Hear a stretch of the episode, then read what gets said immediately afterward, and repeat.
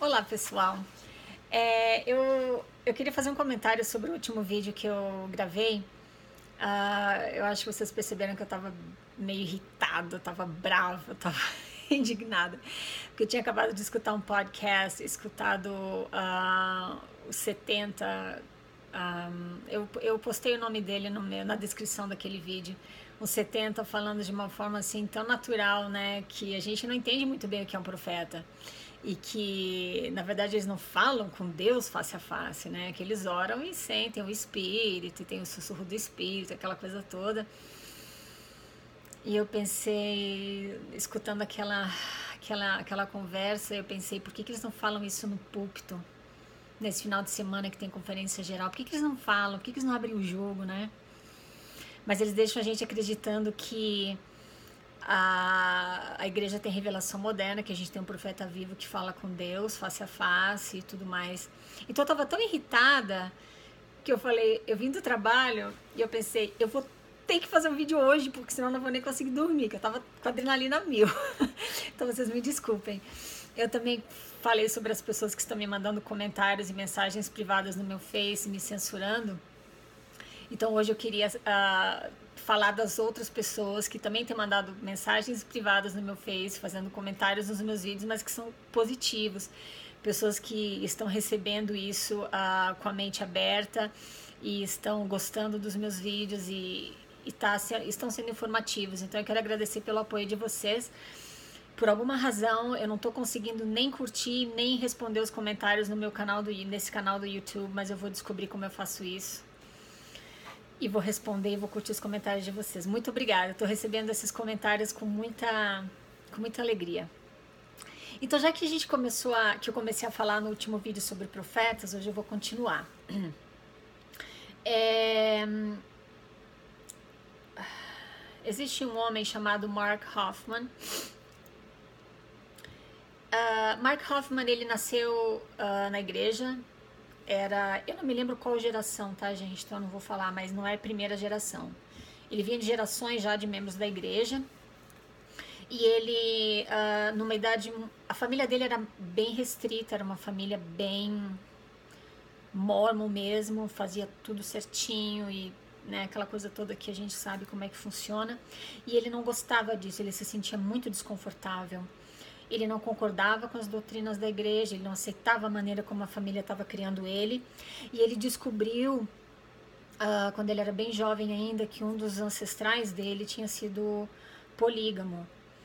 E, e ele descobriu coisas sobre o passado da família dele na igreja que deixaram ele bastante perturbado. Bom, mas ele não tinha escolha. Ele tinha que seguir a igreja, ele tinha que cumprir com o currículo mormon, né? Ou seja, chegou a idade de fazer missão, tem que ir para missão, né?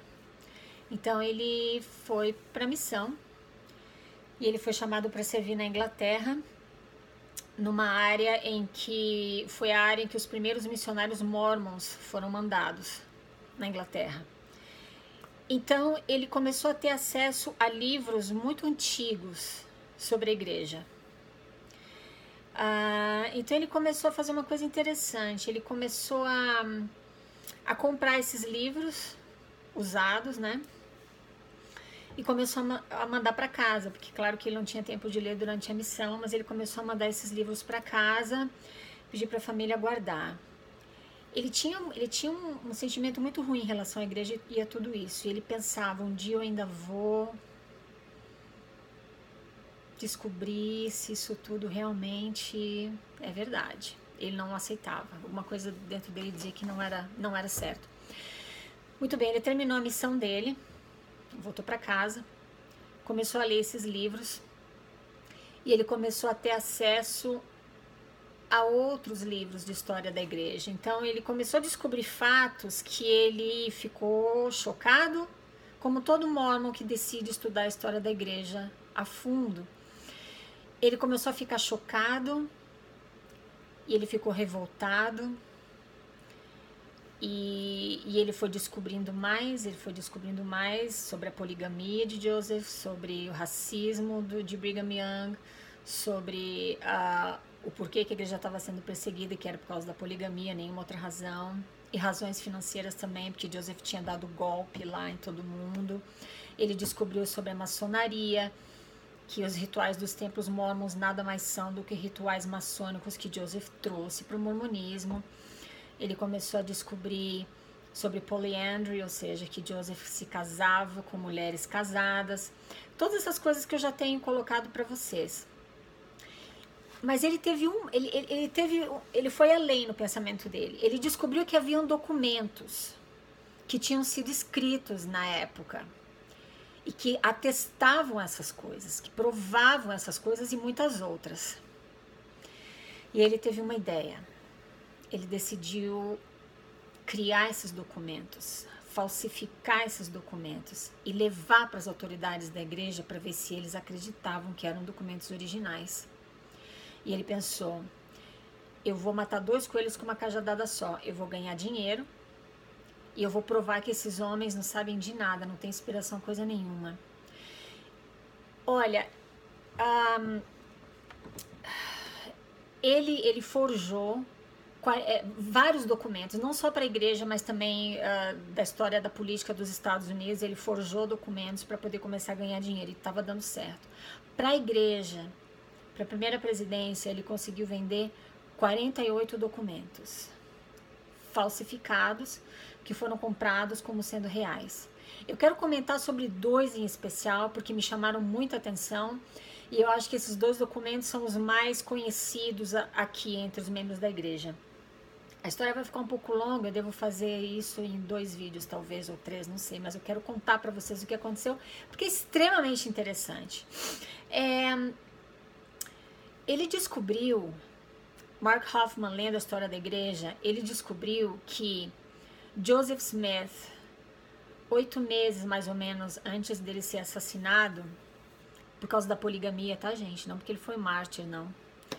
É, ele escreveu uma carta para o filho dele, que era Joseph Smith III. Nessa, se você pesquisar online, você pode até ler essa carta é, que foi forjada, tá? Porque conta no, nos diários de pessoas da época de testemunhas que essa carta existiu, que essa carta foi escrita, inclusive por Joseph Smith III, ele, ele, ele menciona isso. E Mark Hoffman descobriu que existia essa carta, mas ela não foi encontrada. A igreja nunca teve acesso a ela, mas Mark Hoffman escreveu uma carta como se ele fosse Joseph Smith, falando aquelas coisas para o filho dele. Bom, Nessa carta, entre outras coisas, Joseph Smith estava dando uma bênção para o filho dele e dizendo, entre outras coisas, que ele seria o sucessor de Joseph na, na presidência da igreja. Um, Mark Hoffman ele fez essa carta. Aí ele primeiro foi para a igreja. Lembra que eu contei para vocês que quando Joseph foi assassinado e Brigham Young resolveu fugir de Nauvoo para poder proteger a poligamia que ele adorava, né? Não queria abrir mão de jeito nenhum. E ele migrou para Utah com os Santos. Emma falou: "Eu não vou com vocês. E eu vou fazer, eu vou ficar aqui, eu vou continuar a igreja que Joseph começou sem a poligamia. Porque a poligamia, ela como mulher e a maneira como as coisas aconteceram, a mim, quer dizer, Hiram trouxe uma carta para ela dizendo que aquilo foi uma revelação que Joseph recebeu de Deus. Ela sabia que aquilo era, um, era uma história muito mal contada, que não vinha de Deus. Então, ela decidiu ficar em Nauvoo e, e ela falou com Joseph Smith III, porque ela sabia dessa carta, dessa benção, é óbvio. E ela falou para ele: a gente vai continuar a igreja aqui e você vai ser o profeta, porque foi isso que Joseph falou que tinha que acontecer. Então, se ele era um profeta de Deus, você é o próximo, de acordo com o que ele falou. Então, o que, que Mark Hoffman fez? Ele foi para a igreja, hoje em dia é conhecida como a Comunidade de Cristo, mas na época era conhecida como a Igreja de Cristo, ou Igreja de Jesus Cristo, desculpa, eu não lembro muito bem. Ele foi para essa igreja de Cristo e mostrou o documento como sendo aquele original de Joseph. Ele contou uma história de como ele conseguiu o documento e falou para eles: Olha, tá aqui. Tá aqui a prova de que vocês têm a igreja verdadeira. Porque eles continuaram com profetas, tá? Depois de Joseph Smith III, eles continuaram com profetas, da mesma forma que a igreja mormon continuou depois de Brigham Young.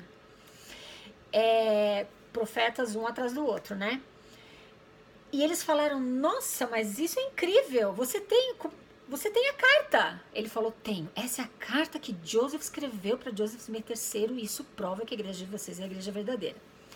Só que eles não tinham o dinheiro que Mark Hoffman estava pedindo pela carta. Eu não me lembro quanto era, gente, mas era, um, era uma pequena fortuna. E os, os líderes da Igreja de Cristo falaram para ele: olha, olha, nos dá oito dias, me dá oito dias que eu vou conseguir esse dinheiro e aí você volta aqui e traz essa carta que a gente vai comprar de você. Mark Hoffman voltou e foi para a primeira presidência. E falou para a primeira presidência: Olha, eu tenho esse documento aqui, que Joseph escreveu, essa carta que Joseph escreveu para Joseph Smith III. E essa carta mostra, prova que a igreja de Cristo, a comunidade de Cristo, é a igreja verdadeira, não a de vocês. Imediatamente a primeira presidência falou: Não, a gente vai comprar essa carta e você vai fingir que nunca viu essa carta na tua frente. E a primeira presidência comprou essa carta de Mark Hoffman para para silenciar todo mundo. Mas Mark Hoffman falou para eles, olha, não, minto. Igreja, os líderes da Igreja de Cristo contactaram Mark Hoffman, falaram, tá, a gente já tem o dinheiro agora. Ele falou assim, olha, mas agora eu já vendi a carta para a Igreja Mormon, eu não tenho mais a carta, agora você vai conversa com eles lá e se vira. Presidente Hinckley, na época, isso foi no início da década de 80. Eu não me lembro se ele era, eu acho que ele era conselheiro na primeira presidência, acho que ainda era presidente Kimball Profeta. Ele, ele falou, então. O pessoal da Igreja de Cristo entrou em contato com ele. E ele falou: ah, a gente comprou essa carta e tudo mais. Mas aí ele, ele ficou numa situação assim: se ele não entregasse a carta, Aí o pessoal da Igreja de Cristo ia botar a boca no trombone, ia falar da carta, a igreja ia ficar numa situação delicada. Porque a carta, por direito, teria que ser da Igreja de Cristo. Porque foi a igreja que o filho de Joseph deu sequência. Ele falou assim: então nós vamos fazer um negócio aqui. Em vez de te vender essa carta, que o presidente Hinckley falou, você vai me dar uma cópia da, do, primeiro, do livro de mandamentos, que era o do Trini Convênios, da época, a primeira que foi, a primeira edição eles tinham essa carta, essa, essa edição, falaram, então tá, negócio fechado. Eles trocaram. O presidente Hinckley deu a carta para o pessoal da Igreja de Cristo, para o líder da Igreja de Cristo. O líder da Igreja de Cristo deu para presidente Hinckley. Essa, essa era considerada uma relíquia, uma cópia da primeira edição da, de Doutrina e Convênios. Presidente Hinckley foi no púlpito, acho que foi numa conferência. Eu vou colocar o link para esse discurso para quem quiser assistir, porque não vão acreditar que estou falando a verdade, né? Alguns, né? Alguns vão acreditar, né? É, ele foi no púlpito e ele fez um comentário sobre essa carta. Ele disse que essa carta era, uma, era nada mais, nada menos do que uma bênção que Joseph estava dando para o filho dele. Ele distorce tudo para não dizer que, que Joseph Smith III tinha sido chamado para ser o sucessor de Joseph na primeira presidência da igreja. Ele distorce, mas ele tira a igreja da reta, ou seja, a igreja está fora do problema já. Abriu o jogo com as pessoas, as pessoas sabem que existe uma carta que foi uma bênção que Joseph deu para o filho, nada mais. Não vou falar muito sobre esse discurso, vou só postar o link no, no na descrição do meu vídeo para quem quiser assistir. esse foi um dos documentos que um, que Mark Hoffman vendeu para a igreja.